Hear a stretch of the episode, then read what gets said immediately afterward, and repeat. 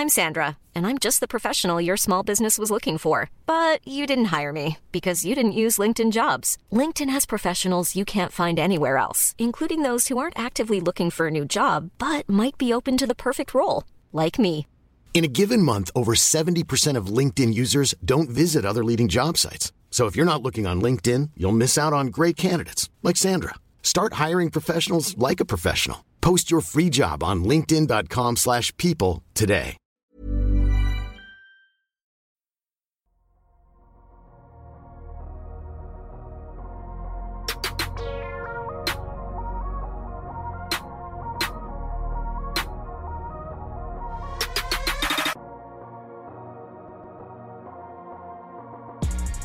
Que nous sommes en direct, c'est confirmé, on y est. euh, Ah, on est donc en direct après après une préparation qui fut Adrien euh, haute en couleur.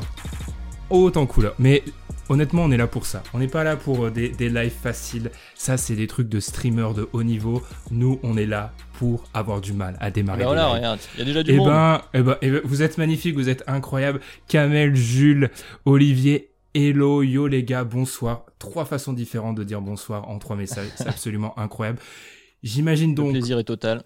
qu'on nous entend, Adrien. Après, euh, il faut applaudir Adrien parce que Adrien a réussi à retourner une situation technique qui semblait perdue. Hein, il y a 15 minutes, on pensait pas qu'on allait faire un live. Ouais. Et grâce à toi, Adrien, on y est. Donc merci, merci On a beaucoup. fait ce qu'on a pu. Euh, pour revenir peut-être à de la NBA, on va parler du match 5 aujourd'hui. Pendant que je vais lancer un petit peu tout le monde sur les réseaux, sur Twitter, je te laisse un peu nous dire, bah, t'as pensé quoi de ce match 5, Adrien, qui a été, franchement, je sais pas quand cette série va se terminer, mais on va se souvenir de ce match-là, je pense. Ouais, c'est un, match qui ressemble à un match bascule. euh, par rapport à ce qu'on avait dit au bilan du, match 4, euh, avec euh, la possibilité, enfin je, cite Madiane, hein, mais que en gros, si les Suns voulaient gagner, il fallait gagner à la maison pour ensuite gagner le match 7. On voyait mal les Suns l'emporter euh, l'emporter euh, pardon, à Milwaukee. Donc là, Mhm. avec une victoire de, de Milwaukee au Suns, ça rebat un peu les cartes. Et puis il y a plein de, plein de détails qu'on a, qu'on a évoqués euh, plusieurs fois euh, tout, au long, tout au long des, des bilans des. On, peut, on peut, on peut se faire, on peut, se- on peut se lancer des fleurs, hein, parce qu'il y a certaines choses, on va y revenir, qui se sont matérialisées. C'est vrai.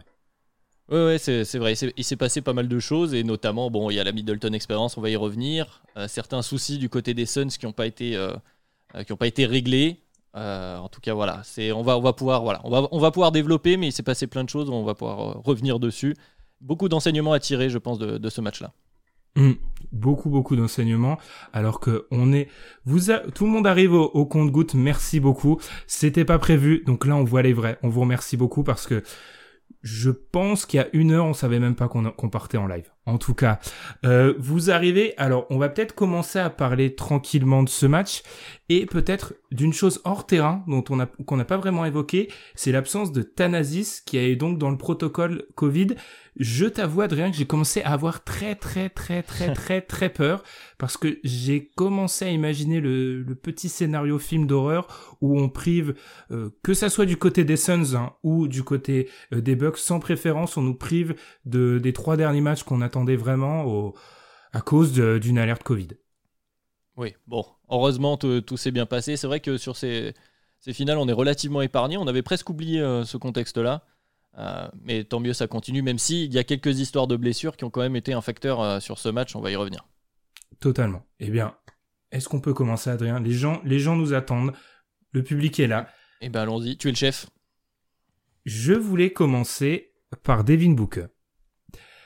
C'est pas forcément le dossier le plus facile, mais je pense qu'on est assez, assez d'accord, toi et moi, sur Devin Booker et sur sa performance d'hier. Euh, grosse performance au tir, au shoot, au scoring, il en met encore 40. La stat un peu triste pour lui, c'est qu'il devient le premier joueur à réaliser deux matchs à plus de 40 points en finale NBA et à perdre les deux matchs.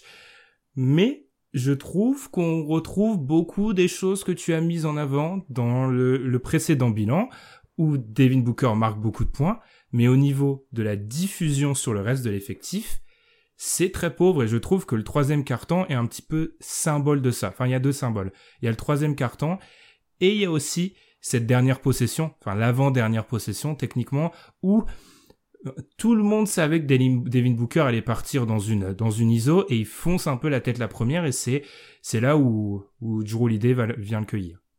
Oui, bah même Giroud dans l'interview euh, juste euh, après match euh, sur le bord du terrain le dit lui-même. Il dit bon, on savait que, que, Booker allait chercher à prendre le shoot lui-même, surtout qu'il avait été excellent en termes de shot making jusque-là. Donc l'aide est fait là-dessus et effectivement on l'avait évoqué. une victoire des Suns, malheureusement, ça n'a pas l'air de passer par un par un grand Booker au scoring. En tout cas, pas seulement. Il va falloir des choses autour. Et une stat qui illustre ça, c'est les les potentiels assists que j'avais vus. Donc en gros, euh, les passes euh, de Booker qui terminent par un shoot, une faute, en tout cas une fin d'action. Euh, sur les games 1 et 2, donc les victoires des Suns, les potentiels assists de Booker, c'est 16 et 12.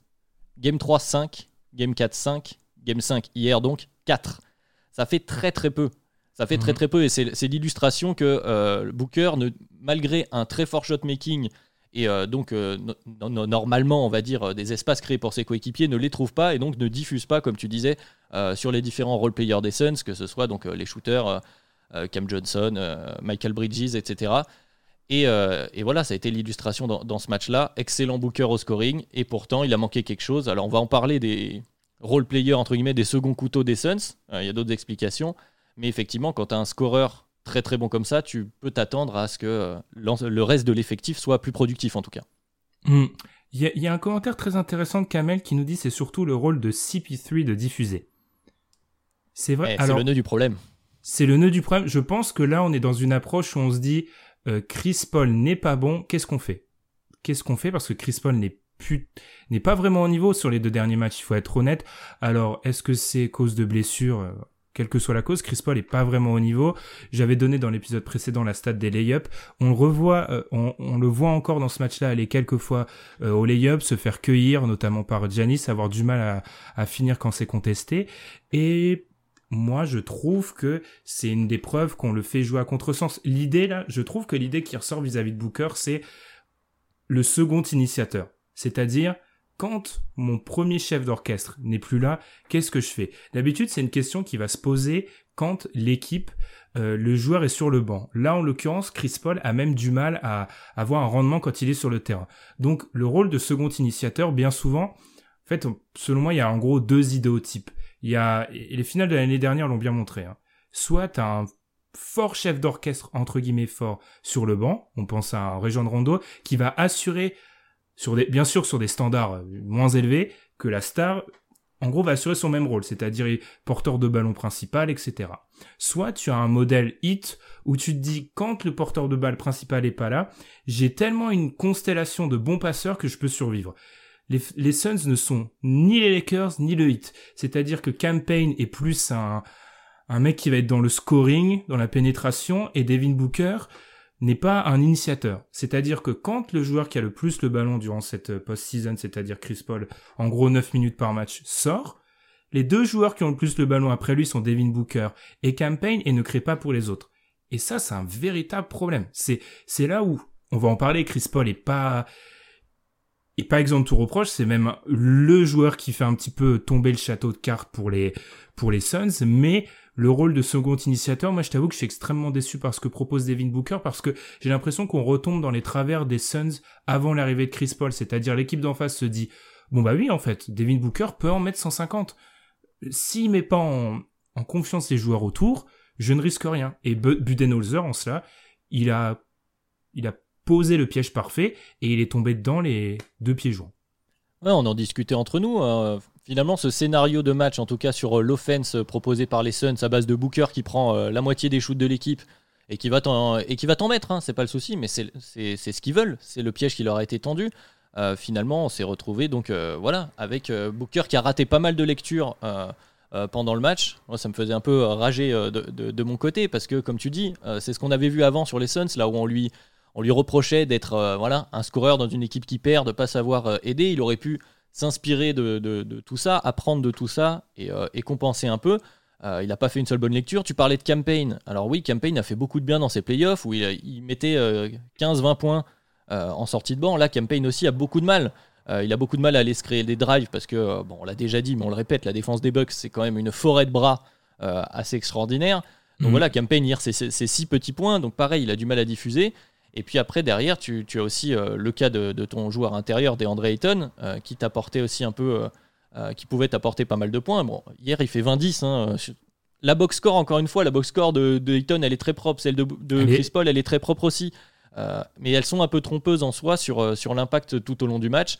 où Ayton a été oublié quelques fois aussi parce que, ben voilà, Chris Paul, on a vu. Alors, c'est. Enfin, c'était presque choquant, mais on a vu Chris Paul parfois dans le corner, alors qu'il était sur le terrain, comme tu disais. Et donc si Chris Paul ne t'apporte pas offensivement euh, ce que tu disais, donc euh, ce jeu, cette diffusion euh, en attaque, et qu'en défense derrière, il a été ciblé comme pas permis par Drew et Chris Middleton, pas que Chris Paul défende mal, mais qu'il est plus petit que ces joueurs-là qui en plus ont mis leur shoot de manière assez vénère, passez-moi l'expression, sur la mhm. tête des, du défenseur à chaque fois de Chris Paul, et eh bien Chris Paul était pendant un certain passage un joueur négatif sur le terrain des Suns, c'est tragique. Jules est totalement d'accord. Jules parle de problèmes de construction d'équipe dans le chat. Je pense, je te le disais en, off, pour moi là, encore une fois, à l'image du problème de backup pivot, on voit que ces Suns-là, ils sont pas construits pour aller là. C'est-à-dire que la notion de deuxième porteur de balle pour assurer une attaque qui reste élite, c'est une question que se pose une équipe qui, alors j'allais dire en juillet-août, bon là c'était plutôt en novembre, octobre-novembre, joue le titre. C'est une question que se pose. Les Suns qui sont construits pour aller en playoff et euh, idéalement passer un tour, c'est pas une question qui se pose. Donc c'est là où j'ai parfois quand quand on entrevoit certains problèmes des Suns, j'ai un peu de mal à leur tirer dessus parce que j'estime que parfois on voit le résultat de la surprise. Là où pour les Bucks, je suis beaucoup plus dur parce que les Bucks, en réalité, sont construits pour arriver là, idéalement. Je peux pas en vouloir à Campaign, il, pense pas quand il est aux Suns au début de saison qu'il va avoir des minutes importantes dans une finale NBA et Monty Williams le pense pas non plus, James Jones, le GM le pense pas non plus. oui, tout à fait. Et puis il y a le, la rotation au poste de pivot. Là, je vois les différents commentaires sur. Euh, je cite Kamel, le pauvre Ayton qui a trop joué hier, plus gros temps de jeu, c'est vrai. On y reviendra. Il y a différents ajustements euh, euh, qui, ont, été faits sur ce match qui sont assez intéressants à pointer. Mais euh, la rotation au poste de pivot amputée de Saric, où tu n'as plus personne et tu te retrouves avec euh, Tory Craig qui joue tes minutes en 5 small ball entre guillemets et c'est tout, c'est bien la preuve que t'es pas une équipe qui était pensée ou qui anticipait les finales NBA parce que toujours au trade deadline, on voit les signatures. On se souvient de cette année des grandes discussions autour de, Drummond ou ce type de joueur, souvent le pivot vétéran qui peut contribuer, il joue 5-10 minutes pour soulager ton pivot titulaire. Mhm. C'est les équipes qui visent le titre vont chercher ce type de profil. Les Suns ne l'ont pas et euh, c'est euh, l'illustration qu'effectivement, mais eux euh, ne l'anticipaient pas. Personne n'anticipait les Suns en fait en finale NBA. Mhm. Donc comme tu le dis, j'ai aussi du mal à leur tomber dessus à ce niveau-là. On voit juste simplement bah, les limites de cet effectif, quoi. Ouais, on nous parle de Saric. Ouais, bah on l'avait on l'avait dit effectivement, c'est c'est le tournant de la série qui je trouve encore une fois, je nous lance des fleurs, a été peut-être un petit peu sous-estimé, je trouve, par d'autres commentateurs, parce que ça, ça plombe la série. Par rapport à Ayton, Ayton a joué presque 45 minutes, Adrien. Sais-tu que depuis le début des années 2000, un pivot en finale NBA qui joue autant, il y a deux noms, Shaquille O'Neal qui l'a fait plusieurs fois, mais bon, c'est, le Shaq, et Pogazol dans un match de la finale 2009 contre Boston, c'est ça. Alors, je pense que les auditeurs le, conçoivent. Ça a changé la NBA depuis. C'est-à-dire que la charge de travail qu'on impose à DeAndre Ayton en ce moment, c'est plus tenable. Il ne peut pas, DeAndre Ayton, pendant 45 minutes en finale NBA, poser des écrans en attaque, finir au cercle, défendre Giannis Antetokounmpo, protéger la raquette. C'est trop, ce n'est pas possible. Et là se pose la question de qu'est-ce qu'on fait dans les minutes où il est pas sur le terrain? C'est une question qu'on pose depuis le début, mais les auditeurs pourront s'en souvenir. On l'a jamais posé dans les termes. Il faut faire jouer euh, DeAndre Ayton 44 euh, minutes et ensuite euh, on voit ce qui se passe pendant les cinq, les quatre autres parce que c'est inimaginable. Et là, parfois, quand on, reproche à DeAndre Ayton d'être trop soft à la fin, peut-être qu'on en a le résultat là. Parce que c'est difficile. Alors, il aurait peut-être pu mieux le faire, mais de prendre des positions au poste face à des Lopez quand ça fait 45 minutes que tu joues, c'est compliqué. Oui, et puis c'est Lopez, Portis et Giannis euh, l'opposition, donc euh, c'est pas non plus. Euh, mm. même bon, Portis a un cran en dessous des deux autres joueurs théoriquement, mais qui sur ses finales est, est, positif et impose un défi physique assez important. Là où donc du coup Ayton est le, est le seul big et comme tu disais il y a deux facteurs il y a les minutes donc à force de Ayton, donc qui doit essayer de contribuer tout du long et c'est pas forcément évident. Surtout comme je le disais, on a vu beaucoup Booker rater des lectures et, donc moins Chris Paul avec la balle sur un pick and roll avec Ayton, on l'a très peu vu. Donc finalement, il a peu vu la balle aussi en attaque sur les mismatchs, etc. Il, touche la balle 12 fois dans la peinture. J'ai vu la stat. C'est pas beaucoup. Hein. Non, c'est pas beaucoup du tout, surtout qu'il est efficace sur ces finales. Alors, il y a l'aspect physique, la fatigue de jouer beaucoup de minutes, il y a aussi un aspect euh, euh, psychologique qui est pas quantifiable, mais bon, quand on te rate trois fois alors que le défenseur sur toi il fait un mètre de moins, euh, bon, au bout d'un moment, ça te fatigue et t'as plus envie d'aller la chercher, la position. C'est très mm. bête, mais pour un jeune joueur comme Ayton, parce qu'on le rappelle, il est quand même un très jeune joueur, c'est compliqué de rester concentré. Donc, il y a cet aspect-là avec Ayton sur le terrain, et le passage sans Ayton, bah, on l'a vu au, milieu, au début du deuxième quart-temps. là, il faut tirer un peu un coup de chapeau euh, modéré, mais tout de même à Bud, qui a dit Ok, vous voulez jouer donc avec, euh, avec euh, comment il s'appelle Avec Torrey Craig au poste 5, et eh bien je vais vous envoyer une line-up avec Portis et Lopez. Et puis on, va voir ce qui se passe. Et en fait, c'est là que le, run des Bucks commence. Alors mhm. aussi avec un joueur holiday dans un jour extraordinaire au niveau du shotmaking. Lillardesque, voilà, on avait dit t'es pas Lillard, bah si, t'es un peu Lillard frérot, bien joué à toi. voilà, mais ça fait partie de ça. Et donc, début de carton, gros run euh, sans Ayton avec le, big ball entre guillemets des, Bucks. Forcément, Monty Williams remet des André Ayton, donc déjà tu vas lui rajouter une surcharge de minutes. Et au moment où Janis re-rentre, Monty Williams ne peut pas sortir Ayton, vu que toute leur, euh, leur défense de Janis est basée sur, euh, sur ce 1 contre 1 là. Et donc, c'est aussi une guerre des coachs qui a été gagnée par Bud, de par bah, les, lacunes de l'effectif des Suns, effectivement. Je trouve. Alors, il faut lui donner du crédit, mais il y a là, quand on regarde ce passage du, match, il y a des shoots grands ouverts ratés par les Suns. Franchement, plus que leur fin de match, on va y revenir. C'est peut-être ce moment-là où la bascule se fait parce que ce 5 avec Portis et Lopez crée des grands shoots ouverts qui sont ratés. Oui, oui, tout à fait. Mais les Suns sont. c'est là où euh, j'ai envie de revenir un peu sur Chris Paul, où j'ai envie de le pointer du doigt. Euh, c'est sur ce moment-là. C'est-à-dire que, euh, donc, premier carton, les Suns artillent comme jamais. Ça tombe super bien. Jay Crowder met dedans. C'est super. On met 37 points. On est très content. Sur le deuxième carton, comme tu dis, il commence à avoir des shoots. Et de plus en plus. Et ils, les prennent. Ils continuent de les prendre parce qu'ils sont en confiance. Sauf qu'ils les ratent, notamment Torrey Craig qui tente des step back. Enfin bon. on était quand même J'ai une stat sur Torrey Craig. Tu vas voir. Garde-la garde bien au chaud. Et oui, et du coup, donc les Suns continuent à prendre des, shoots et des shoots, ça ne rentre pas. Les Bucks commencent à revenir petit à petit, et c'est là où on attend Chris Paul. Et c'est là où il est le point god habituellement. C'est ce qui a fait la force de Phoenix sur toutes ces playoffs.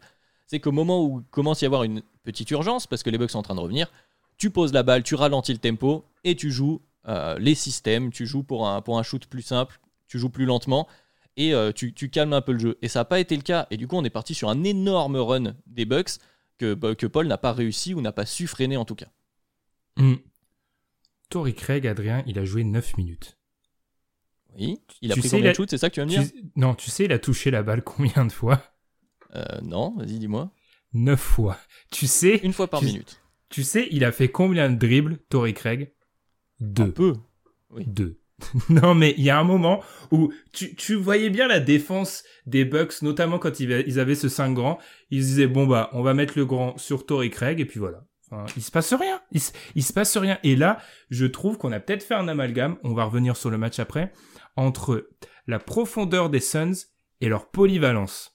On a souvent fait cet amalgame-là, alors qu'ils sont pas polyvalents, les Suns. Tu t'en rends compte maintenant. C'est-à-dire qu'il y a beaucoup de profils redondants, et encore une fois, quand l'initiateur n'est plus là, pour euh, alterner les styles de jeu, le salut des Suns, c'est de l'ISO de, Booker. Donc en vrai, en vrai, moi je suis extrêmement, pour en venir au début du podcast, je suis déçu par ça.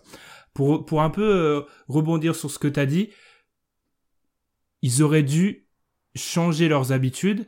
Et je trouve que dans ce match-là, en fait, on a des blocs des Suns où on a le premier bloc, on prend des tirs euh, à trois points, on met tout. Ensuite, on a le bloc troisième carton, euh, Devin Booker tente des ISO. En fait, on a des blocs de caricature presque de match, là où, encore une fois, on l'a dit, ces Suns sont, sont censés être scolaires. Ce n'est pas une équipe qui se bonifie dans le chaos. Donc je suis, je suis très partagé quand je regarde mes stats et je vois que Devin Booker, il prend, euh, sur les deux derniers matchs, il prend 31 tirs et il y en a 15 qui sont issus de possessions où il touche la balle plus de 6 secondes, plus de 6 secondes avant. C'est énorme. C'est énorme. Enfin après je mettrai une nuance sur la polyvalence. Enfin c'est compliqué à, quantifier, mais un Michael Bridges, on l'a vu euh, sur les débuts des finales aussi d'ailleurs, euh, pouvoir aller mettre des shoots, driver il fait quelque chose, enfin, il fait un peu plus que simplement shooter comparé à des Cam Johnson ou des Jake Crowder. Campaign a quand même une certaine versatilité de, manière offensive, mais c'est vrai qu'on ne peut pas leur demander de, de, de, gérer, une offense parce que, mais je pense aussi que ça, c'est leur côté scolaire. C'est que c'est des joueurs qui appliquent tout simplement, c'est des jeunes joueurs et donc, euh, bon, quand le général, parce que j'ai une action en tête là qui m'est venue de Chris Paul qui lance une, passe dans le corner beaucoup trop haute à Cam Johnson qui du coup la perd et est crédité du turnover qui n'apparaît pas pour Chris Paul mais c'est totalement pour Chris Paul. Et ça, c'est l'illustration parfaite de bah, tu n'as pas ce, gars-là. Et tout au long de l'année, ils ont joué avec la diffusion de Chris Paul. Donc au moment de changer en NBA Finals, alors qu'il y a un gros défi physique, il y a une certaine pression, etc., c'est dur. On en parle régulièrement dans le podcast. La répétition, c'est important au basket. Et, euh, euh, savoir changer d'un coup de style de jeu, c'est pas donné à tout le monde, c'est l'avantage de, bah, des vétérans sur les jeunes joueurs notamment.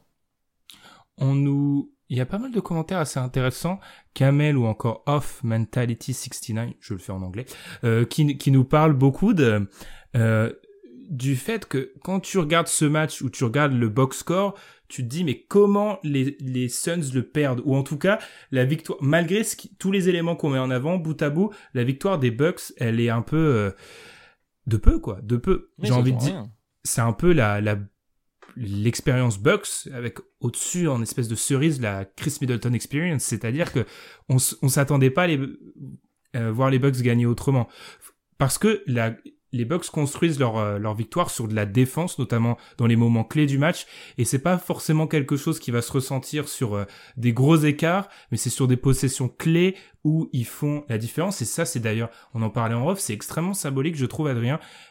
On avait peur de cette, équipe des Bucks dans les moments chauds.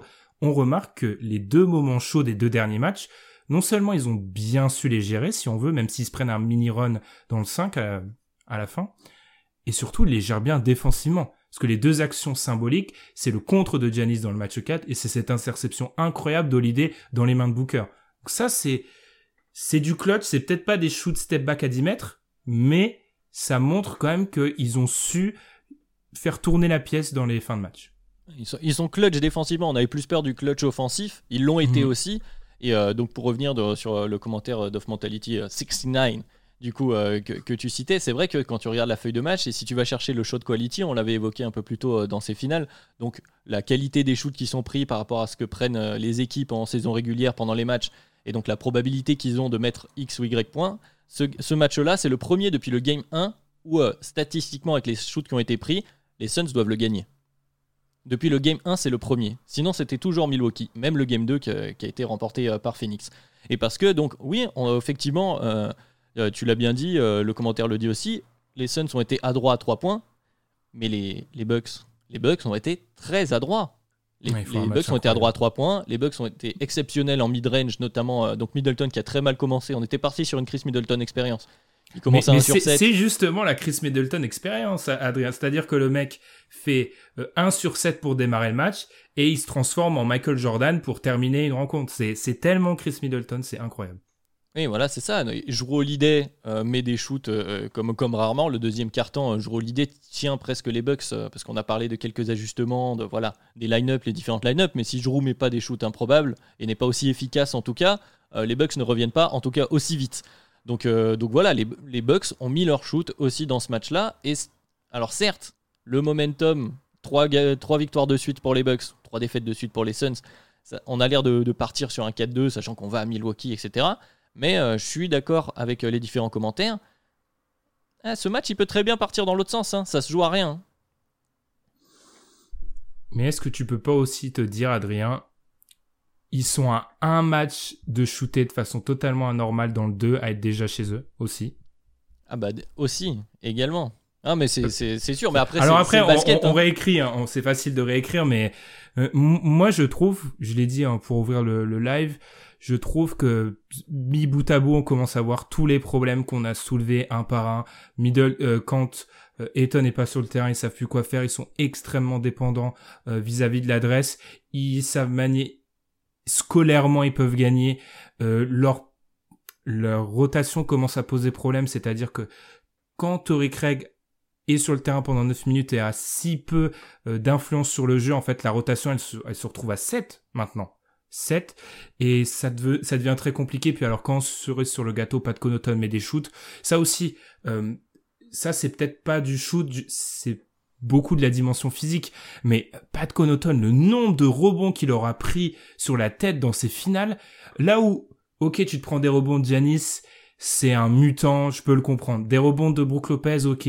Portis, ok. Mais il y a un moment, Pat Connaughton qui rentre dans Devin Booker plus d'une fois comme il l'a fait, c'est pas possible. Enfin, il faut... Euh, c'est ça, c'est peut-être de la dureté, l'aspect physique, on en a beaucoup parlé, et ça, on l'avait dit dès le début de la série, plus la série serait longue, plus irait dans le sens des Bucks. On est au match 5, ou bientôt au match 6. Entre parenthèses, la théorie que j'ai mis en avant, chaque match, il y a un joueur des Suns qui se retrouve par terre à se tenir une partie du corps parce qu'ils se font rentrer dedans. Je suis un peu inquiet pour la suite. Et et on a on a une bonne euh, réflexion sur euh, Monty Williams qui sort euh, Jalen Smith. On avait aussi un commentaire qui nous demandait un pivot minimum, ça change la donne. Adrien, est-ce que le niveau de jeu il est pas trop élevé pour ces deux ces deux facteurs-là. T'en as déjà parlé, hein, des Drummond, etc. Mais c'est pas un remède miracle. C'est clairement pas un remède miracle. Euh, je, ne prétends pas avoir la solution, mais je pense que sur la longueur, euh, notamment pour cet aspect physique, pour on l'a évoqué, le repos d'Ayton et le garder impliqué pour moins te faire enfoncer comme pas permis sur les minutes, euh, les minutes Torrey Craig, c'est un parmi les, différents pansements. Et puis ça te permet aussi de pas trop avoir de, line-up 5 euh, out comme ils ont eu. Les line-up 5 out, les moments où tu as Chris Paul qui est pas dedans, euh, ton offense elle est très stéréotypée et les Bucks euh, la lisent très facilement. Donc ça, mhm. ça va un peu avec. Je, à le Jalen Smith, le rookie, il faudrait demander à Alan, mais je suis pas sûr que, que ça arrive. Pourquoi pas? Je, le très bien. Mais, sur, mais oui, sur, un Game 6 qui peut être décisif de NBA Finals, c'est pas possible. Frank Kaminski, je pense pas qu'il revoit le terrain, parce que c'est ça aussi la série avance, les deux coachs resserrent leur, euh, leur rotation. On commence à bien voir qu'on joue euh, du côté des. Est-ce que Bud, il la resserre vraiment, Adrien? Il la resserre pas vraiment J'espère que, j'espère que là, il a compris que Jeff Teague doit plus voir le terrain. Hein, parce que ce passage en premier quart-temps de Jeff Teague, euh, c'est quand même. Non, mais excuse-nous, Bud, il y a un moment donné, il faut plus. Voilà, donc il a joué une bonne partie du premier quart-temps. Il est rentré vite fait en, fin de première mi-temps, il me semble. Puis après, on l'a plus vu de la deuxième mi-temps. Donc mhm. voilà, mais après, oui, bon, bah, c'est Pat Connaughton et Bobby Portis qui jouent euh, la plupart des minutes sur les terrains. Et comme tu l'as dit, Pat Connaughton fait une super série, il faut le saluer. Hein. Pat Connaughton mhm. est un des meilleurs role players de cette série. Mais aussi derrière les trois, aussi, il faut, dire ce qui est. Quand les trois stars, entre guillemets, bon, la superstar et les deux lieutenants des Bucks euh, jouent à ce niveau-là, Bon, bah, tu perds le match, tu perds le match. Hein. Il t'arrive pas à grand chose. Il y a Doc qui nous dit justement, je trouve incroyable que Booker lui seul évite le blowout aux Suns. Je vais un peu reprendre tes mots, c'est un peu la théorie. Booker c'est le plancher, mais euh, il va, il va toujours t'assurer un, un, un, un minima, euh, les minima au scoring. Mais le truc c'est que quand t'es en finale NBA, quand tu dois gagner contre une équipe en plus en réussite comme ça, il faut que le reste du collectif fonctionne. Je trouve que le troisième carton de Booker, il est certes impressionnant d'un point de vue individuel, mais il pose trois voire quatre problèmes. Le premier, Drew Holiday, il prend deux fautes très très très très vite dans le match. Le problème, c'est que Drew Holiday, défensivement sur ses finales, il est exceptionnel. Donc, quand Devin Booker fait des ISO, il veut attaquer Pat Connaughton, tant mieux pour Budenholzer qui se dit, j'évite à Drew Holiday de prendre plus de fautes parce que tu viens de le dire, Jeff Teague, c'est un vrai problème quand il est sur le terrain. Donc en faisant ça, tu t'assures de pas avoir de Jeff Teague sur le terrain. Deuxième problème, tu permets aux, aux Bucks d'avoir un grand parce que tu sais que les ISO de Devin Booker sur ce match-là ont été vraiment de façon un petit peu caricaturale loin du panier sur du mi-distance. Adrien fait le signe des hier, j'ai failli oublier le mot. Donc du coup, tu as peu de chances que le corner de Tory Craig, voilà, qui stationne dans le corner, soit trouvé. Ça pose un autre problème. Enfin, j'en avais deux autres, je m'en rappelle plus. Donc en tout cas, ce qui est sûr, c'est que individuellement la perf est à est à est à souligner. Puis oui, bien bien évidemment, un des autres points, c'est que ça fait pas marcher le collectif et que euh, quand euh, tu l'avais dit dans le podcast précédent, quand tu dois activer les joueurs autour, quand le joueur autour, ça fait deux cartons qu'il a pratiquement pas touché la gonfle, il va pas se retransformer en role player efficace. Oui, bien, bien, sûr, bien sûr. Oui, non, mais il y a ce côté euh, tunnel vision, comme tu disais, qui était, euh, bah, qui est, euh, si tu vis et tu meurs en fait avec avec Devin Booker et l'interception finale de Giroud, elle illustre parfaitement ça. C'est-à-dire que, que, tout le monde sait que Booker va aller shooter à mid-range mmh. et du coup Giroud a aucune peur d'aller aider il aide sur Chris Middleton à, ce moment-là, parce que c'est Chris. Je crois que c'est PJ Tucker qui saute. Il y, a, y a Giannis en opposition. Enfin, il est, il est bloqué, Booker. Normalement, tu la ressors. On en a assez parlé. On en parlait d'ailleurs sur Giannis qui, qui continue à diffuser, à faire des passes d'ailleurs, à chaque mhm. fois que la raquette est, est arrêtée. On évoquait dans le podcast précédent LeBron qui fait toujours la passe, ce qui lui a été reproché. Mais dans ce moment-là, justement, Booker a tenu quasiment tout seul. Du coup, il n'a aucune confiance pour faire la passe parce que c'est peu probable que ce soit Cam Johnson ou Michael Bridges ou que sais-je qui mettent le shoot de la gagne à ce moment-là. Du coup, Booker s'entête, tout le monde sait qu'il va s'entêter. Et donc, tu meurs aussi par, son, par sa très grosse performance euh, euh, jusque-là. Donc, c'est un peu dommage, c'est un peu paradoxal, mais effectivement, ça ne suffira pas. Tu ne, on, l'a dit, et, et euh, Madiane l'avait bien dit, tu ne une victoire des Suns sur ces finales ne passe pas par un Booker splendide, ne passera pas par un Booker splendide. Peut-être sur un match, ça peut arriver, mais sur une série, ils ont besoin, de, ils ont besoin du reste. Alors que, encore une fois, hein, le shot making de Booker est inimaginable hein, sur ce match. On vient pas critiquer le joueur en lui-même qui met des shoots encore euh, incroyables. Enfin, vraiment. Ah, c'était un match au shot making, c'était c'était n'importe quoi parce que Booker, Drew, Chris Middleton, on n'a pas vu un un grand match de basket collectif euh, comme certains peuvent l'apprécier, mais par contre en termes de qualité de shoot, oh, on a vu oui, ça met ça met des, tirs incroyables. Donc on, on va pas critiquer la performance individuelle, on vient juste se dire que comme on a pu le faire avec d'autres équipes dans le passé, parfois c'est dans l'intérêt de ton adversaire qu'un seul joueur s'occupe du scoring parce que le reste de l'équipe ne, ne diffuse pas. Et surpris de voir euh, Drew tricher sur Chris Paul pour gratter la... Ah, tricher sur Chris, j'ai cru à une vraie triche, sur Chris Paul pour gratter l'interception, c'est très vrai ce que, ce que dit Tom, parce qu'en plus, euh, Chris Paul, il fait 3 sur 3 sur le match à 3 points. Hein. À, à, longue distance, il est plutôt bon, mais ça revient à ce que tu dis. Tout le monde sait que Booker, je pense que dans l'idée de Booker, là, il enfonçait encore euh, Tucker, il faisait, un turnaround et il shootait à mi-distance. Je pense que c'est ce qu'il avait. Ouais, c'est possible. Non, mais je, fait la, fait la bonne lecture. Il voit ce que va faire mm. Booker et Effectivement, il y, a, une part de pari, mais Booker l'a déjà fait tout au long du troisième et du quatrième quart. Il y a eu deux, trois fois. Alors il les met, donc du coup, c'est super, on se lève, euh, c'est magnifique, on salue. Mais il y a eu deux, trois fois où il prend des shoots alors qu'il y, a un gars, y a un gars open. Je me souviens d'une action avec Campaign qui est juste derrière lui. Campaign à 45 à 3 points, normalement. Bon, tu ressors et c'est lui qui va te le mettre. Voilà, Booker, euh, Booker il a encore un défaut. Euh, en tant que joueur, hein, même s'il reste un magnifique scoreur, c'est qu'effectivement les lectures, c'est pas encore ça. Il n'a pas appris de ces années précédentes aux Suns sans un général type, euh, type Chris Paul. Mmh. C'est là, encore une fois, hein, c'est une, une, une, conclusion qu'on met souvent en avant, mais on voit certaines limites des, des, des Suns et il faut pas leur tomber dessus parce que je pense vraiment que là, on, s'attaque à certains, certains points. Après, pour parler un peu des Bucks, tu as parlé de... Euh, franchement, le match de Giannis, alors Giannis me surprend parce que je l'ai déjà dit la dernière fois, je pensais vraiment qu'il allait en mettre 40 à chaque match. Et là, il est beaucoup dans la diffusion. il en met 32. Hein. Il en met 32, ça va, c'est pas mal. Et il est beaucoup dans les passes, beaucoup dans l'implication. Alors, j'ai deux explications à ça. Je pense que euh, physiquement, les matchs 2 et 3, c'est quand même très très dur à reproduire peut-être. Et aussi, bah, il a fait peut-être la, il a peut-être fait le constat qu'on reproche à Devin Booker de ne pas faire en se disant, ouais, mais j'ai perdu un match où j'en ai mis 40 il faut peut-être que j'implique les joueurs autour de moi parce que je sais que si la raquette est ouverte, ça va poser plus de problèmes à DeAndre Ayton. DeAndre Ayton joue 45 minutes. Enfin, je, suis plutôt surpris par ce qu'il fait. Après, ça a été dit dans le chat à un moment. Bien évidemment, les lancers francs, quand il fait 0 sur 2, je me dis, ouh là là là là, si tu perds, là, ça va être compliqué. Mais puis alors le dunk, c'est euh, la, dernière action, elle est euh, légendaire, elle est incroyable. Et le lancer franc sur le dunk, qui doit jamais exister. Hein. Il y a eu deux trois fautes euh, pas très. Là, manque de discernement de la part de Chris Paul. Encore une fois, euh, à ce moment-là, je trouve que ça illustre aussi les frustrations sur ce match. Mais pour en revenir à Janis, oui, totalement. Mais en fait, il fait une qualité de ce qu'on pouvait lui reprocher avant, c'est-à-dire de trop se reposer et d'avoir confiance en ses lieutenants, Chris Middleton notamment, Drew Holiday depuis cette année. c'est-à-dire que oui, dans le match, il voit que Chris et Drew mettent et ben, il y a eu deux trois actions où euh, il avait la balle, il appelle, euh, il appelle Middleton pour un end-off, il lui dit tiens, c'est pour toi. Et effectivement, euh, peut-être que c'est plus modeste. Là, ça passe parce que Chris Middleton est au, sommet de son, de son expérience. Je met dedans, il a, Giannis identifie qu'il n'a pas besoin de se surdonner, surtout qu'il voit qu'Ayton est fatigué et qu'il sait que la, série dure. voilà, comme on disait à la, à la, fin du match 4, je trouve Giannis très très bon dans sa gestion de lui-même et de la, dynamique offensive des, des, Bucks, parce que par contre en défense il se donne, il est toujours là, il n'y a rien à dire. Hmm. Euh, ça a été dit aussi, hein, les, les Suns ont du mal à rentrer. Euh, c'est là où tu peux parfois aussi Euh, Chris Paul a tenté un nouveau daily up, il en a tenté quatre. Je vous l'avais, dit dans l'épisode Mmh. précédent. Ça prouve bien qu'ils le font déjouer et à chaque fois qu'il y a une, il y a une aide, il se fait, il se fait ratatiner.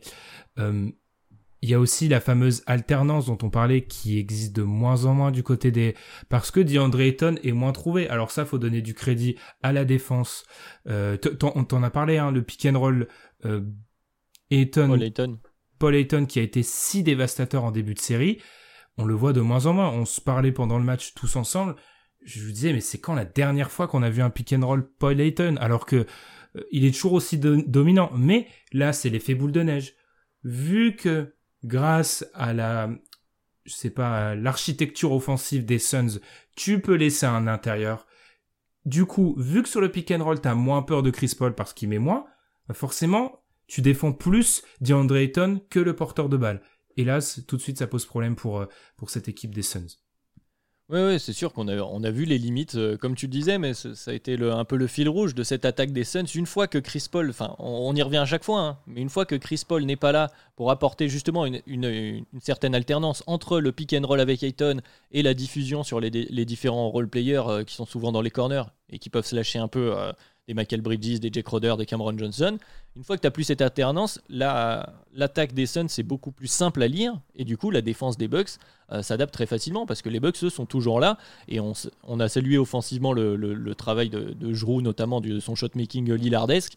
Euh, défensivement, il a été très bon. Il est gênant pour, euh, pour Chris Paul. Il est toujours au contact. Il impose toujours le défi physique dès le premier dribble. Il se laisse pas, il se laisse pas prendre. Il laisse pas le- le- l'attaquant prendre le rythme avant de, de commencer à défendre, ce qui est souvent une, erreur euh, au basket. Et c'est et voilà. Et encore une fois, même si la box score de Chris Paul paraît très très propre, il a fait un match plutôt chaotique. On a vu très peu de, de, de- de passes de Chris Paul terminer, enfin mettre, euh, créer un vrai décalage en fait pour les, pour les différents role-players des Suns. C'est effectivement ça. Mais le, le paradoxe, c'est que ce quatrième carton, les Suns reviennent quoi. Ils reviennent avec un Chris Paul qui est bon, avec un Booker qui met dedans, et à un moment, de, à un moment on se dit qu'ils vont y arriver. Ah, mais moi, je Et me dis complètement qu'ils vont y arriver. Mais oui, Mm. sur ces les lancers de Giannis aussi qui, qui, qui, qui cèdent face à la pression. Et puis voilà, à ce moment-là. D'ailleurs, les, les Suns qui ont été meilleurs au rebond aussi globalement sur le match. Mais à la fin. Les, les Suns qui shootent autant que les, les Bucks, enfin, il y a beaucoup. Ça aussi, c'est un élément. euh, euh, on s'était dit, ah, ben, il y a toujours une différence au niveau des, des shoots. Il n'y en a pas eu sur ce match. C'est vraiment aussi, encore une fois, tu l'as dit, le shot making était irréel sur ce match-là. Oui, totalement. Puis là, je vois le, euh, le message d'Olivier qui dit voilà, si l'équilibre entre les trois stars des Bucks se maintient, eh bon, ils vont gagner. Oui, a priori, ils, vont, ils viennent de faire une perf d'ailleurs, où ils sont donc les trois à plus de 25 points et 50% au shoot. Euh, Mhm. C'était euh, la dernière fois euh, chez les Lakers avec Magic, Karim et James Worthy. Enfin, voilà, ils viennent de créer, ils viennent de, Pas mal. de- de- de nous proposer une perf qui est qui est qui est all time. Donc effectivement, dans cette configuration là, comme tu le disais en fait, on on arrive à voir les limites entre une équipe qui est construite pour gagner le titre, clairement, depuis plusieurs années, avec des légers ajustements pour justement compenser tes différentes faiblesses, et une équipe qui arrive là par hasard, c'est. C'est, un peu méchant de dire ça comme ça, il n'arrive pas par hasard, mais disons qu'il y a une équipe surprise qui n'avait pas pu tout anticiper et qui du coup euh, commence à entreapercevoir ses limites, même si c'est aussi dû à des facteurs extérieurs, la blessure de Saric, la blessure de Chris Paul qui l'handicape peut-être, en tout cas voilà, un effectif plus limité. Alors que le paradoxe ultime, c'est que ces Bucks de base, quand tu compares à d'autres équipes qui jouent le titre, ont aussi des faiblesses qui sont euh, qu'on a souvent mis en, mises en avant. C'est juste que là, ils tombent et ça renvoie à notre, j'arrête pas de dire renvoyer, ça renvoie à notre preview de de cette série-là. Pour les deux équipes, c'est une aubaine cette série-là. C'est une aubaine parce que tu tomberas rarement euh, face à une équipe en finale NBA avec ses faiblesses. Je mets des grandes, des grosses guillemets parce que ce sont deux très fortes équipes. Il faut pas les diminuer. Mais c'est une aubaine de tomber. euh, typiquement, les les Bucks tombent sur une équipe entre guillemets normale à ce stade-là de la compétition. Il y a un joueur pour suppléer Chris Paul et il y a un joueur pour suppléer DeAndre Ayton. Et du coup, les deux les deux axes où ils arrêtent pas de pilonner en ce moment sont les voilà les pertes sont limitées. Il y en a pas du côté des Suns, donc ils en profitent.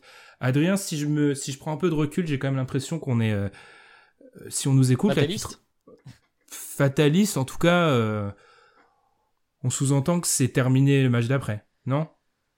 Ah, c'est toujours compliqué. Encore une fois, il y a ce facteur Middleton expérience, on sait jamais. Euh, mais hors plaisanterie, bon, ça, s- J'ai du mal à voir les, Suns prendre un match à l'extérieur euh, sur cette série. On l'a dit, notamment sur le bilan du match précédent. C'est vrai que l'équipe qui, gagne à l'extérieur prend bah, risquer d'aller jusqu'au bout. Là, la dynamique, en plus, on est sur trois victoires de suite des Bucks. On voit le, le, body language, quoi, l'expression des joueurs aussi. On a vu à un moment donné, pendant ce run de deuxième quart-temps des Bucks qui reviennent donc, parce qu'on rappelle quand même à la fin du premier quart-temps, euh, on se dit bon allez, les Suns sont repartis sur un barrage, ça va être très très très compliqué pour les Bucks. Et pendant ce run, on voit pas de pas d'expression de rébellion chez les joueurs des Suns. On a vu tout, tout du long un CP3 assez fermé, euh, euh, notamment son visage qui était très fermé. Voilà, la dynamique semble clairement du côté des Bucks, donc c'est vrai que c'est difficile de voir des, points positifs. Mais comme on l'a dit, comme on l'a vu dans, les différents commentaires, ça se joue finalement pas à grand chose. Là, cette interception, elle se fait pas. Je ne fais pas ce, gamble.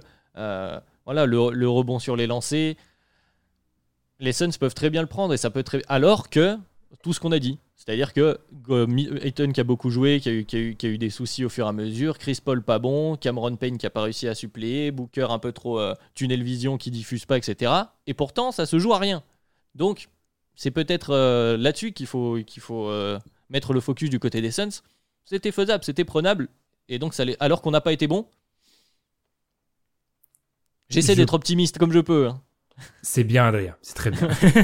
J'ai quand même l'impression, on en a parlé pendant le match, ils nous ont fait le match 2, sauf que cette fois-ci, il y avait une équipe euh, qui était aussi dans l'anomalie en face. C'est-à-dire que oui, il y a un delta totalement incroyable quand ils, ils, infligent un 31, 37-21, puis ensuite ils se prennent un 43-24. Mais en fait, ce match-là, c'est le match 2 qui a duré un quart temps.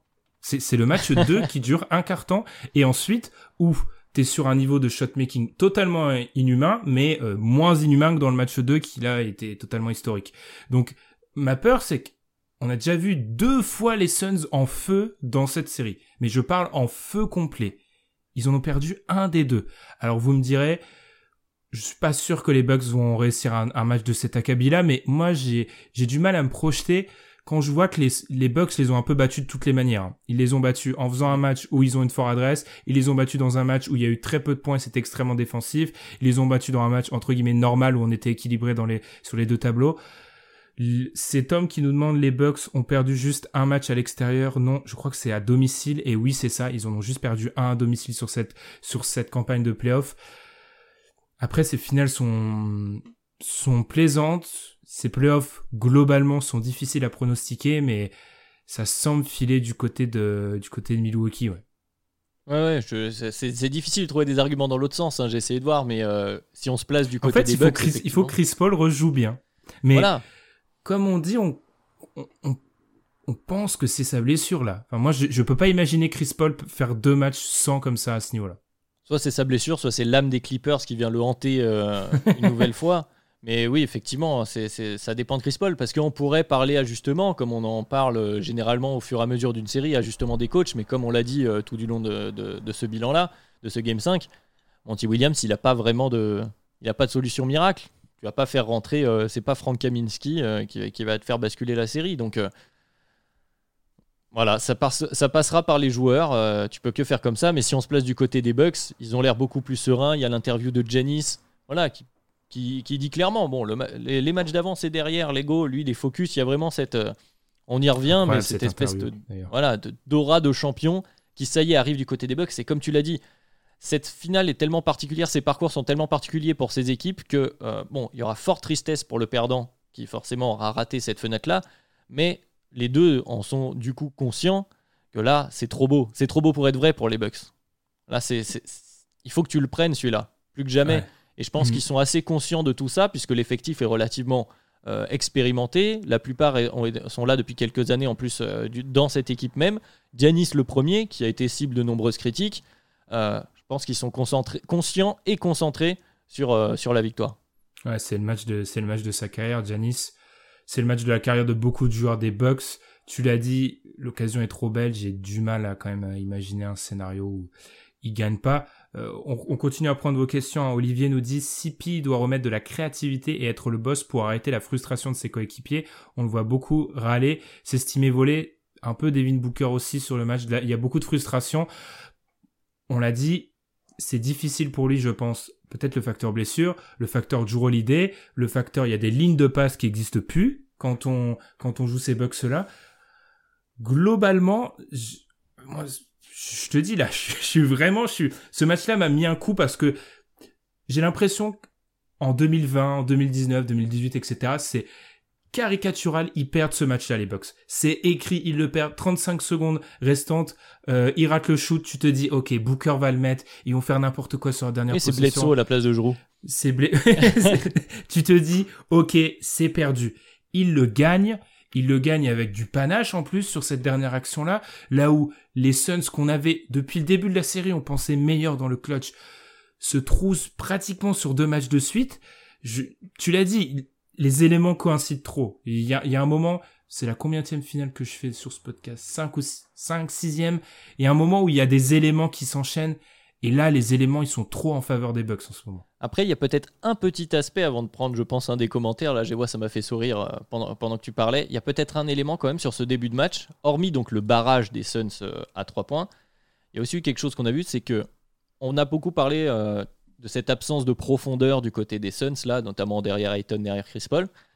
On a vu aussi que du côté des Bucks, le moment où Jrou est en fall trouble, eh ben les minutes, elles sont prises par Jeff Teague.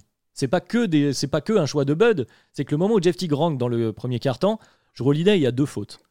Alors, c'est compliqué d'aller cibler un guard, surtout qu'en plus les Bucks ont une très forte défense collective et sont capables de faire très peu de fautes.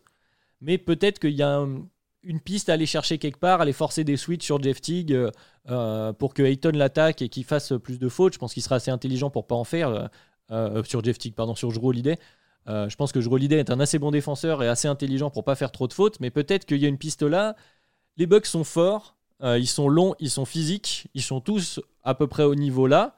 Mais si tu sors un des guards, hmm, il y a peut-être un petit trou dans cette rotation. Hmm. Le problème étant, comme on l'a dit, je trouve, il y a d'un côté c'est logique quand t'as d'un côté Connaughton, de l'autre Holiday, t'attaques Connaughton. Enfin c'est c'est c'est mathématique. Mais mais je trouve que sur ces fautes-là, je t'avoue, moi, à la place de Bud, j'aurais été terrifié du début de match parce que tu vois, euh, Holiday très vite à deux fautes et on l'a dit, ils se sont écartés de ça. En fait, ils ont continué euh, dans le deuxième carton, notamment quand les shoots rentraient pas. Il y a peu de drive, on essaye de provoquer peu de fautes et globalement, j'ai été assez déçu de ça parce que oui, c'est un axe où il faut enfoncer du côté euh, des Suns parce que euh, Jeff Teague, on l'a vu dès qu'il rentre. Alors il y a eu des bons passages parfois euh, épisodiques sur le début de la série. C'est très entendu. c'est très très épisodique, mais globalement c'est c'est compliqué. Idéalement, faut faire ça, mais puis puis Holiday fait très peu de fautes. Hein. C'est quand même un mec qui défend et qui fait en globalement peu de fautes, donc je suis déçu. Il tire 11 dans ses francs, c'est, c'est Sunzela sur ce match-là. C'est, c'est peu. C'est vraiment. pas assez, mais après, ils ont peur de cette forêt de bras. Tu, l'as dit, euh, euh, Chris Paul qui, drive moins. Et puis euh, sur l'ensemble, c'est compliqué d'aller finir. Booker fait aussi des finitions, parce qu'on a parlé du shotmaking, mais il fait aussi des très belles finitions. Mais sur ces, sur bucks, voilà, tu as soit Jrou, soit Middleton devant toi qui est déjà assez long. Et puis derrière, tu as des couvertures à base de Giannis ou de Brook, ou même d'un Bobby Portis ou d'un PJ Tucker. C'est très compliqué d'aller finir. Et je pense que euh, tu te dis, euh, je suis pas sûr d'avoir la faute, je préfère prendre le shoot entre guillemets confortable. Et d'ailleurs, c'est peut-être un point positif. Alors je suis désolé, je fais une grande parenthèse, mais j'y pense là maintenant. Sur ce match, on a très peu vu les arbitres. Et franchement, c'est un plaisir. Adrien et les arbitres. voilà. Non mais c'est un plaisir. Quand on n'a pas des coups de sifflet sur une, match, une fin de match serrée comme ça, on laisse un peu jouer, on siffle pas voilà, en fin de match, on sait que les fautes sont souvent un peu moins sifflées, où il y a un peu plus de contact. Voilà, on laisse le rythme se faire. Euh, il y, a deux matchs, enfin un match plus haché où il y a des reviews et il y a des coups de sifflet toutes les deux secondes. Par exemple, l'interception de Drew, ils auraient été capables de la, de la siffler pour la review. Quoi. Et là, mhm. on l'a pas vu, on a joué, on a continué. Et c'est très plaisant euh, d'un point de vue spectateur basket, quoi, tout simplement. Mhm. Sur ce refus de chercher les lancers francs, je viens de regarder là, trois lancers francs tirés par les Suns dans le dernier quart. Et il y en a deux pour Ayton et c'est une faute où il se fait sabrer par Middleton parce qu'il veut éviter que il veut éviter que euh, que Ayton ait deux points faciles au, au, cercle. D'ailleurs, faut qu'Ayton redescende la euh, arrête de redescendre la balle d'ailleurs sur les rebonds. Il en a eu quelques-uns et il a encore cette manie mais de jeune intérieur de prendre la balle et de redescendre. Garde-la en haut. Regarde ce que fait Brook Lopez, ça t'aidera à prendre des fautes supplémentaires. Petite parenthèse. il, parle, il parle comme un sage, Adrien. C'est magnifique. comme mon coach qui m'engueulait quand j'étais en minime. Ah, aussi. Alors, il y a, y a Kamel qui nous dit oui. Je pense que globalement, tout le monde est d'accord pour dire que Chris Paul est un peu la clé pour la, euh, pour la suite. Euh, gérer correctement les fautes. Et le truc, c'est qu'ils sont même pas vraiment gênés par les fautes. C'est ça aussi, hein. Depuis le début de la série, les, les Suns, plus, sur plus d'un match, et ça s'est pas limité à Ayton, ont eu des problèmes de faute, ce qui n'est pas arrivé pour les Bucks globalement. Les Bucks sont une équipe qui défend extrêmement bien sans faire de faute. Donc, le problème de faute, euh, demain, si on m'annonce un problème de faute, je parierais plus sur les Suns, euh, oui, sur les Suns que sur les Bucks. Ouais. C'est peut-être une, aussi une illustration de la softness entre guillemets de DeAndre Ayton. Je pense qu'il a vu que quand il était en fall trouble, c'était très compliqué et que du coup, mm. il se donne moins euh, par peur des coups de sifflet, notamment parce qu'en plus c'est un jeune joueur et qu'on sait que les coups de sifflet vont généralement plus à l'avantage d'un Giannis dans un contact entre euh, Giannis et DeAndre Ayton. Mm. c'est vrai un peu de un peu soft. Après, ça, c'est quelque chose qu'on a. Il y, a peut-être eu vis-à-vis de DeAndre Ayton un. On l'a peut-être sous-estimé en arrivant dans ces playoffs. On l'a peut-être un petit peu à un moment surestimé. Enfin, moi, j'ai lu des trucs. On en parlait en off entre nous durant les playoffs ou euh, surtout durant les finales où au niveau de son prochain contrat, j'ai vu des trucs avec lesquels je suis hmm. pas super d'accord. On en discutera peut-être cet été. Donc, euh, Donc, on verra. C'est un, un très bon intérieur, mais encore une fois, c'est un joueur, euh, on le répète à chaque fois, c'est un finisseur. Et là, quand le, le collectif est pas en symbiose, bah, c'est compliqué pour, pour lui. On nous demande, ah, j'aime bien ça, où arrive Giannis dans le DH20 ah, s'il gagne le titre. J'ai déjà balancé quelques blasphèmes vis-à-vis -vis de la position de Giannis. Je vous annonce qu'il va être très, très, très, très, très haut. Euh, alors bon, il y a toujours des joueurs qui seront plus hauts que lui, mais encore une fois, il répond à un idéal de première option défensive, deuxième option, première option défensive, deuxième option offensive. Il y a un seul joueur autre que lui qui peut faire en NBA, et c'est un joueur qui a été pensé comme MVP des finales pendant trois matchs l'autre fois, quand il avait le meilleur joueur du monde sur le terrain. C'est un peu compliqué à suivre. Donc euh... Anthony Davis pour ceux qui n'ont pas suivi. donc, du coup, du coup, il, sera, il sera assez haut. Euh, puisque les Suns n'ont pas de small ball euh, efficace, ils ne gagneraient pas à tenter le cas Kaminski, pas trop vite abandonné. Kaminski, il est, il est. non, on a vu que ça marchait pas les minutes avec Kaminski. Le small ball, il est pas efficace parce que Chris Paul n'est pas là. Alors si tu fais le choix, peut-être tu tentes le grand pari Kaminski. Enfin, je réponds euh, de mon point de vue à moi.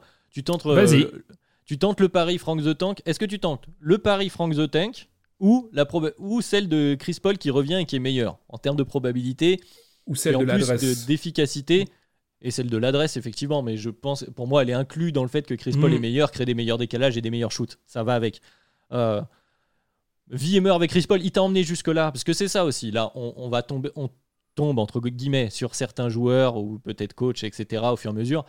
Si les Suns sont une, une des équipes surprises de cette année, mais l'équipe surprise de ces finales, il ils ont été amenés jusque-là, notamment par Chris Paul, par DeAndre Ayton, par Monty Williams, par, euh, voilà, par Campaign, etc. Donc, Chris Paul t'a emmené jusque-là. Oui, il n'est pas dedans. Oui, tu, tu, risques de perdre. De toute façon, là, tu es dans une mauvaise dynamique. Mais tu, tu, te dois de continuer à, à jouer, à faire ce qui a fait ta force tout au long de la saison. Et juste, je réagis à Tom, effectivement, softness n'est pas un mot français. Euh, quel est le mot français? Euh, C'est la délicatesse peut-être Parce que soft, c'est pas, Non, c'est pas assez dur. Ils manque sont de un peu. Voilà, voilà manque de dureté, je vais dire. Ouais. Euh, par rapport au cas Kaminski, pour moi, ça rejoint peut-être. Il y a des il y a des coachs qui sont imperméable. Enfin, il y a des coachs qui Monty, en gros, je vais dire plus simplement, Monty Williams, sa gestion d'Ayton me pose problème. Je suis d'accord avec toi, faut faire le pari du small ball, mais à un moment, c'est pas viable, encore une fois, de le faire jouer 45 minutes. Et à un moment, Monty Williams, quand sur tous les matchs depuis que Saric est pas là, il fait pratiquement jouer euh, Ayton du 12 minutes ou à quelques secondes près dans le premier carton, je suis désolé, c'est pas là où se trouvera la solution parce que on avance dans la série, la fatigue se fait sentir et même si, tu l'as très bien dit, le box score euh, de Dayton est, bon, hein, dans l'impact, ça baisse de plus en plus. Donc, alors oui, c'est, euh, on avait posé la question. Vu process. Le softness égale mollesse. Euh, et, et du coup, bah, je pense vraiment que du côté des Suns, Alan l'avait dit, il faut faire le pari du small ball. Tu vas mourir et vivre avec ce small ball. Mais il faut faire ce pari-là. Kaminski n'est pas une solution. Il est mollasson c'est un 2 dans le corps d'un 5, il va se faire trouer par Janis. C'est très simple, hein. il joue Kaminski, les autres en face virent les intérieurs, il met Janis et Janis en met 15 sur la, sur la séquence. Donc, euh, Ouais, bon, tu peux même mettre tes, tes- tes intérieurs. C'est le gros avantage des Bucks. C'est que Brook Lopez et Portis, tu peux les mettre dans le corner. Et il Mhm. laisse. euh, et il est d'ailleurs, on a eu des séquences avec Janis en 3 entre guillemets, euh, et ça s'est- et ça s'est très bien passé. Mais c'est vrai, comme euh, cette, cette line-up-là ne doit pas exister dans une finale. On est d'accord. C'est, c'est, c'est un peu l'illustration du problème qu'on soulève depuis le début de ce podcast, Adrien. Tu ne peux pas, même sur une mini, une légère séquence, tu ne peux pas mettre Giannis, Portis, Lopez et t'en sortir. C'est surtout ça. Et être positif, oui, c'est ça. Après, Olivier, voilà, qui a, qui a continué sur euh, cette, cette histoire du small ball ou de Kaminski. Si tu économises Ayton, il sera meilleur. Voilà, la question, c'est comment tu économises Ayton On est d'accord. Il sera probablement meilleur parce que plus en forme, il aura moins peur d'être en fall trouble, etc. etc.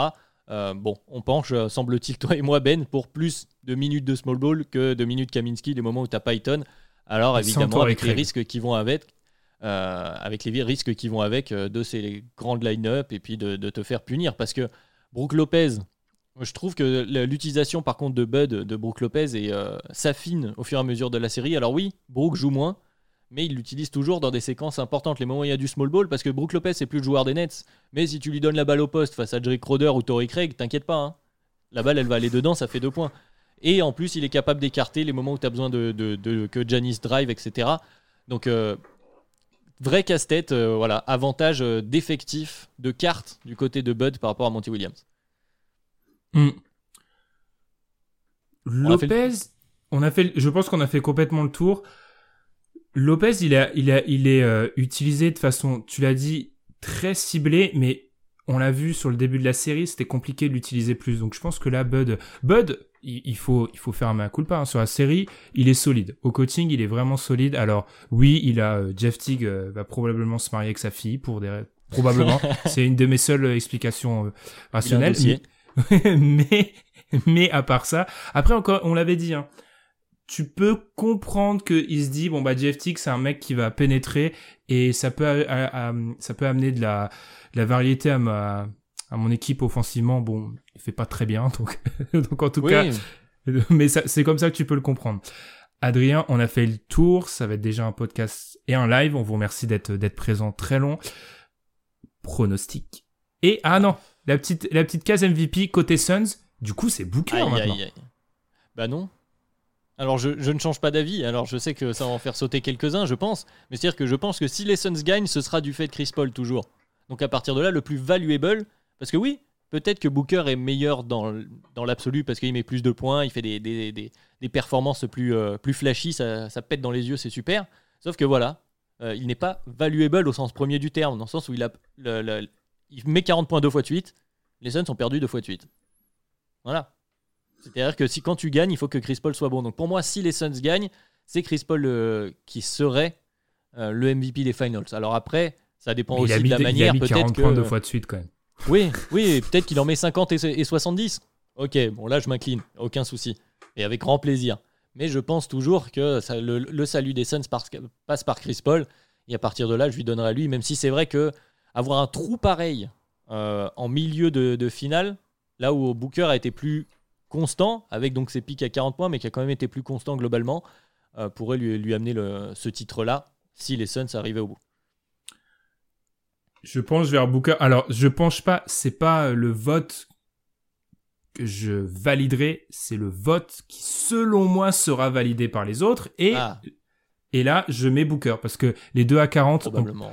un, un mec de 2 deux, fois 40 Sur ses premières finales, sur ses premières finales, surtout si là, on part dans l'optique d'un retour des Suns, c'est-à-dire qu'ils ils en gagnent deux, revenir de 3-2, etc. Euh, à part si Chris Paul fait la même de dans l'autre sens, euh, j'ai j'ai un peu de mal à lui à voir cette euh, ce MVP des finales lui échapper encore une fois. hein. Si les Suns gagnent, vous avez compris qu'on se dirige plus dans l'autre sens. Bah, j'ai vu, j'ai vu, j'ai oui, vu Justement, CJ McCollum dire tout à Si- fait sur Twitter. ouais. sur Twitter, pour ceux qui ne l'ont pas vu, et combien de votes aura Chris Middleton? Bah zéro, parce que c'est pas le meilleur joueur de son, son équipe, donc voilà. Mais c'est chiant parce que en fait, j'ai- je commence à avoir une, une petite dent contre CJ McCollum, hein, parce que c'est quand même le CJ McCollum pour si je joue ma parenthèse, c'est le mec qui s'est plaint euh, de la reprise beaucoup trop tôt du calendrier NBA alors que le mec a une position de choix dans le syndicat des joueurs quand même.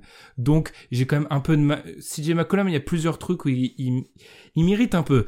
Donc là, il aura zéro voix, Chris Middleton, parce que le meilleur joueur c'est Giannis. Et j'ai même envie de te lancer sur un truc. Je trouve que ça réhabilite un peu notre théorie du meilleur joueur de la série. Parce que là, indéniablement, c'est le meilleur joueur de la série, c'est le plus constant, et on remarque que du coup, c'est son équipe qui va probablement gagner. Là où tu l'as dit, il faut pas oublier que Booker, il fait un match à, fait un match à 10 points de, de mémoire avant le 40. Il en fait un, il dépasse pas 20 hein, sur le match, euh, sur le match. on est à 5, 4. mais... Donc, sur le match 3, il dépasse, il dépasse pas les 20 points. Donc, euh, meilleur joueur de, meilleur joueur de la série. Ouais, ouais, meilleur joueur de la série, clairement. Après, Chris Middleton, bon, déjà, si Jay McCollum, il prêche pour euh, sa paroisse, entre guillemets, parce qu'il a à peu près le même rôle que Chris Middleton. C'est ce que nous dit Olivier. ouais. il parle de lui, en fait, exactement, Olivier, on est tout à fait d'accord. C'est, il a le même rôle, donc il aimerait avoir le. Euh, s'il y a de la reconnaissance pour Middleton, il peut partir au principe que ça, ça, ça en donne pour lui. Et effectivement, bon, on rejoint ce que ton analyse à toi, Ben, euh, sur, sur, sur la domination de Giannis dans le sens où oui, bah voilà, Middleton, il met les gros shoots flashy qu'on aime, les step back, les long two. Euh, euh, il faut les mettre, hein. c'est sûr qu'ils sont durs à mettre. Mais c'est les seuls shoots que met euh, Middleton. il en met un sur Bridges qui est inhumain, hein, à 3 points. Après, c'est les seuls shoots que met Middleton. Hein. Middleton, c'est pas le plus, le plus rapide sur son premier pas, c'est pas le plus physique, il crée pas d'énormes séparations incroyables. Voilà, il vit et meurt avec ces shoots-là. Bon, il le fait magnifiquement. Bravo à lui. C'est sûr que c'est impressionnant. Janice, il domine à sa façon. Tu le vois pas forcément beaucoup, même si on l'a vu s'envoler quand même deux trois fois, et puis euh, que ce soit pour un dunk ou pour un contre de l'autre côté. Mais c'est clairement le meilleur joueur. Il est là pas. Et puis, si Middleton et euh, sont capables de mettre des points, c'est aussi parce que Giannis euh, attire du monde, euh, est présent sur des écrans. bon, les Suns qui passent toujours dessous, hein. Bon, alors là, le shotmaking était incroyable, mais je maintiens arrêter de. qui passe dessus, pardon. Euh, passer, passer au-dessous de temps en temps. Parce que souvent, c'est un drive. Middleton, il met encore la plupart de ses shoots. Alors oui, il y a des pull-up à 3, mais la plupart, c'est des pull-up à 2 assez impressionnants. Donc euh, bon. Euh, non, c'est Giannis. Si les Bucks gagnent, c'est Giannis. Il n'y a, pas photo. Puis, que ce soit ce qu'on a envie de mettre, le basket, comme on dit, qu'on illustre le meilleur joueur, et puis que ce soit le narratif de, ben voilà, le double MVP Deepoy. MVP des finals, euh, bon. Ça a été dit et répété, mais son CV à 26 ans, il est dingue. Hein. S'il gagne, on, aura le temps d'en parler dans le, le, résumé du match. 6, s'il gagne en 6, 7, s'il gagne en 7, ou parler des Suns, mais le, le, le CV est, totalement incroyable. Euh, à noter, je n'ai de préférence pour aucune des deux équipes, j'ai juste une préférence globale. J'aime quand l'équipe championne gagne à domicile. Surtout. Ah oui, ça c'est kiffant. Dans une saison où, euh, enfin l'année dernière, on était euh, chez Mickey. oui c'est C'était un peu triste, hein, la, cérémonie finale l'année dernière, ça manquait du, bah, du folklore qui fait un peu ce qu'on aime la NBA. Et puis, les, les Raptors gagnent. Ça fait un bail, hein. Les Raptors, ils gagnent à Golden State. L'année d'avant, les Warriors les sautent en 4. Euh, faut retourner à l'année encore d'avant hein, pour voir un match. Euh, un... Donc on est à 2017 pour trouver un champion qui gagne chez lui. Alors, on va nous, on va me fact-checker, je serai probablement faux sur, sur celle-ci, mais je, je pense qu'il faut remonter, il faut remonter à 2017 hein, pour voir un champion qui gagne, qui gagne chez lui. Donc, j'aimerais ça. Ce qui fait que donc, je serai un supporter de facto des Suns si ça va en 7. Hein. Faut, faut, je reste cohérent. Adrien, je, vois, je, je vois pas ce qu'on peut dire de plus. Euh, je, je, vérifie, hein, mais c'est bien 10 points hein, pour, euh, pour, pour euh, Booker. Pour Booker, c'est, c'est, ils ont quand même eu, au global, hein, 10 matchs, Booker, Paul, il y en a 3 sur les, tu vois, si tu t'ajoutes les deux, il y en a 3 sur les 10 où ils se sont troués quand même. Globalement. Oui, là où en plus ton, ton salut passe par, euh, les, les, deux doivent être bons en même temps. Mmh.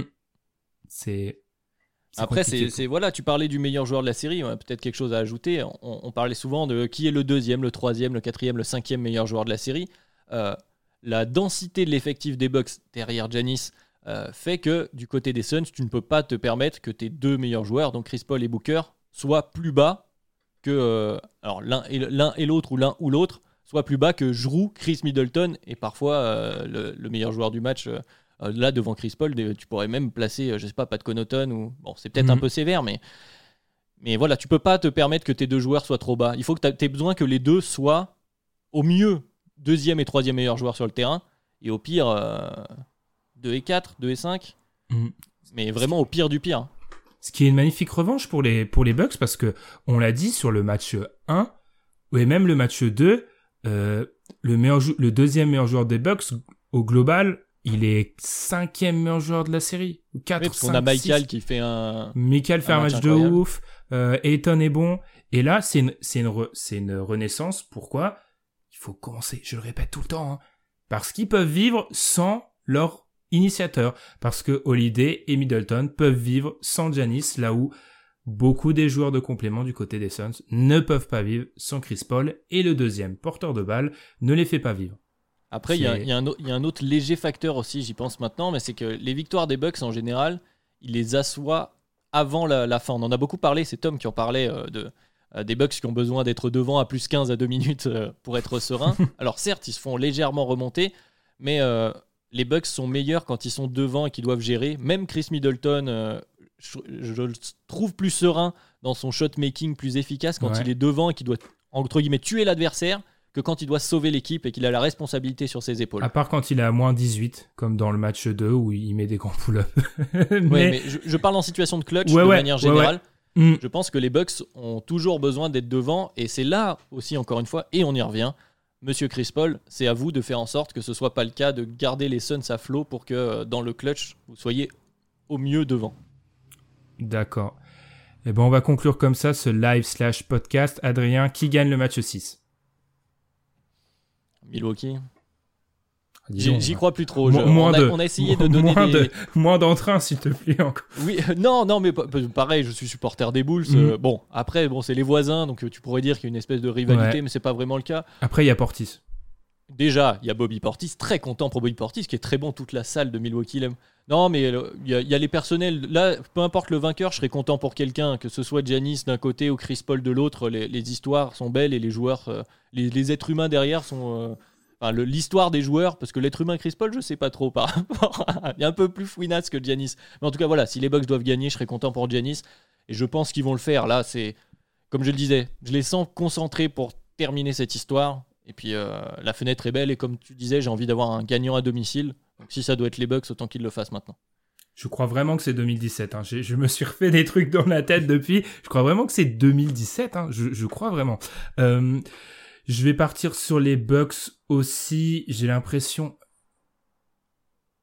J'ai réécouté le podcast de la dernière fois. Après le Game 4 Après le Game 4, ouais. Euh, match 4, Game 4. Si vous remarquez bien, je ne dis jamais ah. Game 4. Ah, c'est ah, ah, ça me... Ah, soit on dit l'un, soit on dit l'autre. On choisit. on choisit. Euh, le principal argument pour les Suns, c'était ah ouais, mais l'avantage du terrain, notamment Madiane et tout, on en a parlé, l'avantage du terrain, ils mènent toujours 2-2, etc. J'ai l'impression que depuis le match 3, la plupart de, la, de nos arguments en faveur des Suns se basent uniquement sur ils ont l'avantage du terrain et ils mènent XX, tu vois. Sur les arguments pur basket, stratégie, tactique, on donne l'avantage aux Bucks, donc je vais donner la victoire aux Bucks. Même si, euh, puis quand tu rajoutes le facteur Chris Paul qui a l'air pas à fond, euh, je vais donner ça aux, Bucks. Ce qui fait donc une espèce de repentance de Chris Paul serait quelque chose de magnifique aussi, mais bon. Ah moi je veux un match comme celui. Euh, c'est un très. On peut conclure là-dessus. Hein. Très bon match. J'étais le premier à dire ces équipes-là, c'est pas les plus folles qu'on a en finale. Très très bon match, vraiment très très, bon, match. bon match extraordinaire de shotmaking, surtout c'est ça qui rend le truc dingue. Puis un peu de je l'ai lu sur Twitter un peu, ça faisait un, ça faisait pas mal de temps qu'on avait pas une série en finale où tu te dis, euh, ok, les deux équipes sont vraiment au coude à coude, il n'y a pas un océan entre les deux. Parce que la dernière où ça s'est vraiment joué au coude à coude, et encore, ça se défend difficilement, Raptors Warriors, t'as l'impression qu'ils tombent un par un les Warriors. Tu vois, ça faisait longtemps qu'on n'avait pas cette sensation-là, donc c'est presque Cavs Warriors. Euh. C'est presque Cavs Warriors, c'est une éternité. Donc c'est c'est agréable. Et on, on espère un Game 7, hein, c'est vrai, comme le dit Olivier, tout pour un Game 7, c'est vrai que bon. On a envie de voir ça, c'est ah, toujours tu m'as dit Game 7, merci Adrien, ah, je suis trop content. tu m'as pas dit Game 7. Et d'ailleurs, on va remercier beaucoup euh, Olivier pour son très très gentil commentaire. Merci beaucoup pour votre live, c'est top de discuter avec vous, j'aime beaucoup vos analyses non partisanes, des vrais fans de basketball. Oh, je suis trop content là. On apprend beaucoup avec vous, je dois vous laisser au plaisir. Et eh ben merci beaucoup à tous ceux qui nous ont suivis et c'est ça c'est ça, messieurs, la clé L'objectivité, c'est un idéal, ça n'existe pas. Par contre, l'impartialité, ça existe. Voilà. Ce sera le mot de la fin, le dicton de la fin. C'est bien dit. Quelque, quelque chose, quelque chose à dire. Rien du tout. On va, on va finir notre nuit tous les deux. On va se préparer avec l'ensemble de l'équipe euh, du site pour le match 6 qui sera peut-être ou pas le dernier de la saison. On vous remercie de nous avoir suivis et puis une bonne soirée à tout le monde. Au revoir. Salut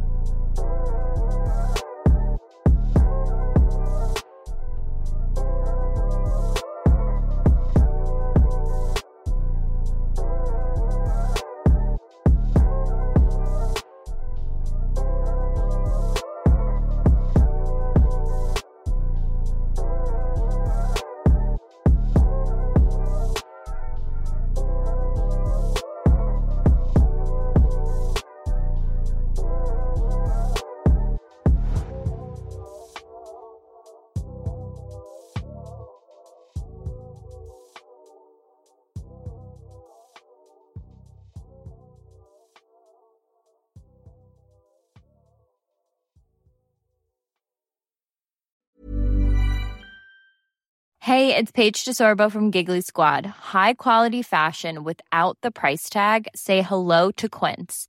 I'm snagging high-end essentials like cozy cashmere sweaters, sleek leather jackets, fine jewelry, and so much more. With Quince being 50 to 80% less than similar brands. And they partner with factories that prioritize safe, ethical, and responsible manufacturing. I love that. Luxury quality within reach. Go to quince.com slash style to get free shipping and 365 day returns on your next order. Quince.com slash style.